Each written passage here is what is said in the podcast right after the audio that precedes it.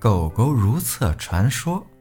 话说啊，数千年以前，无论是小公狗还是小母狗啊，它们小便的时候都是蹲着的。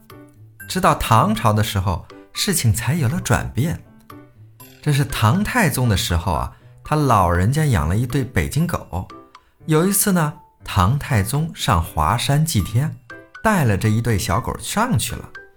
祭天祭到一半的时候啊，小母狗突然内急，于是啊。便跑到一棵树后解决，在祭天的时候啊，这是非常不敬的行为。这一行为惹怒了玉帝，玉帝命令雷公打了一个雷，正好打在树上，树倒了，压死了小母狗。这公狗看了以后啊，非常的害怕。从此以后，小公狗每次在树下小便时啊，都会伸出一只脚，用力顶着树。以免树倒下来压到自己。